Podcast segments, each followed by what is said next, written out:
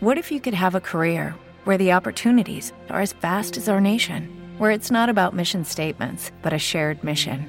At U.S. Customs and Border Protection, we go beyond to protect more than borders from ship to shore, air to ground, cities to local communities. CBP agents and officers are keeping people safe.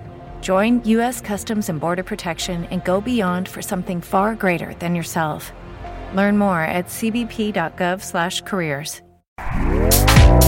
Este podcast forma parte de Evox Originals. Disfruta de este avance.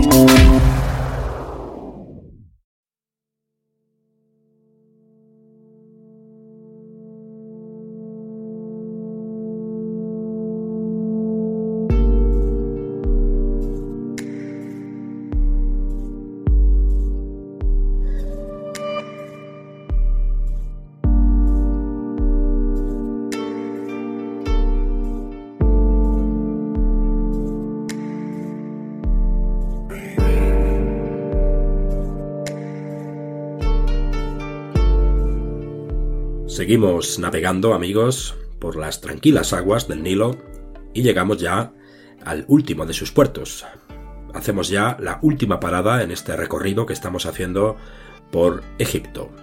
Geografía, evolución e historia del país, de sus ciudades, de Alejandría, la joya del Delta, y también reformas, duras reformas impuestas allí por los tetrarcas, nuevas provincias, nuevo régimen fiscal, uniformación y adaptación de Egipto a la nueva Roma, al nuevo imperio de los tetrarcas y, por supuesto, más legiones, mayor presencia militar y policial.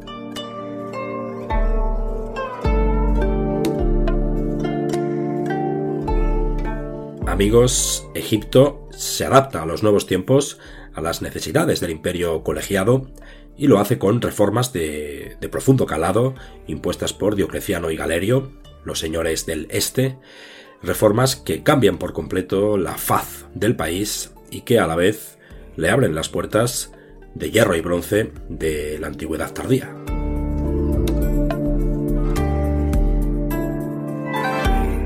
Amigos, cambios demasiado bruscos, demasiado profundos también, para un país poco acostumbrado a ellos un país cuyas costumbres, eh, cuya manera de gestionar los recursos, eh, creencias, dioses, sistema social, apenas había cambiado en 3.000 años.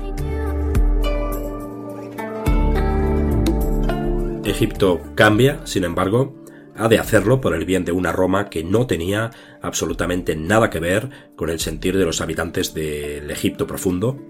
El imperio romano siempre les fue ajeno, como antes que los romanos los egipcios también sintieron como ajenos a los griegos helenísticos.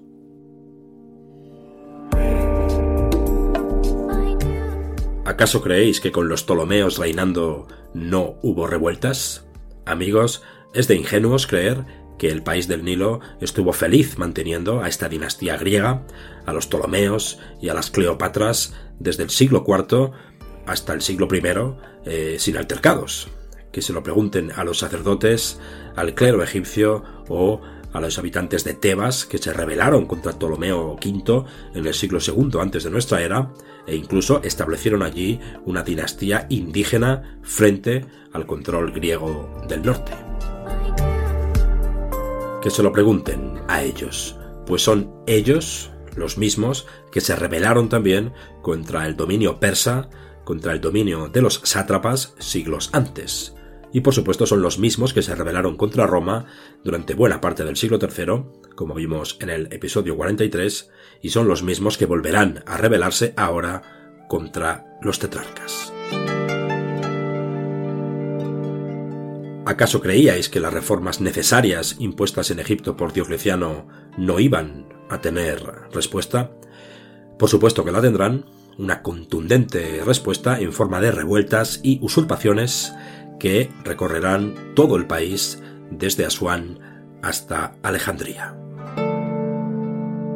Egipto, ese chacal rebelde, lanza a sus vengativos dioses contra Roma y enarbola ahora la antorcha de la rebelión contra la tetrarquía.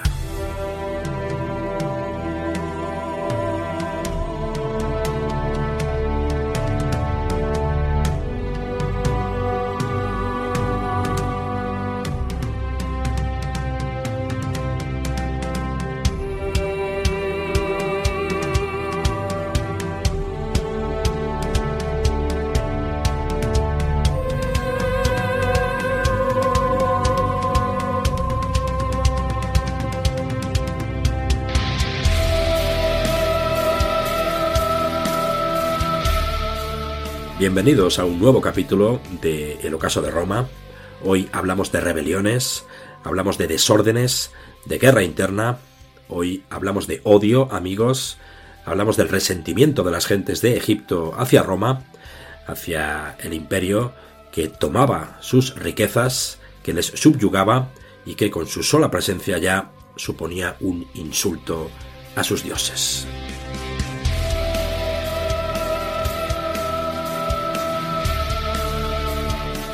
Durante el gobierno de Diocleciano y los tetrarcas habrá cuanto menos dos revueltas bien diferenciadas, dos revueltas que no serían otra cosa que la guinda final a todo un siglo, el siglo III, lleno de inestabilidad y de altercados sociales y políticos.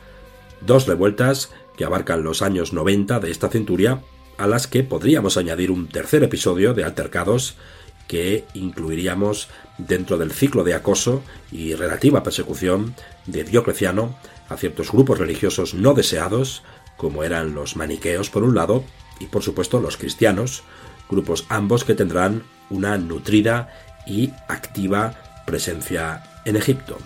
De este tercer episodio de altercados relacionados con las persecuciones de maniqueos y cristianos hablaremos ya más adelante, ya que, como sabéis, el ocaso de Roma mm, dedicará un episodio, o varios, aún no lo sé, a, a las persecuciones de Diocleciano y sus colegas.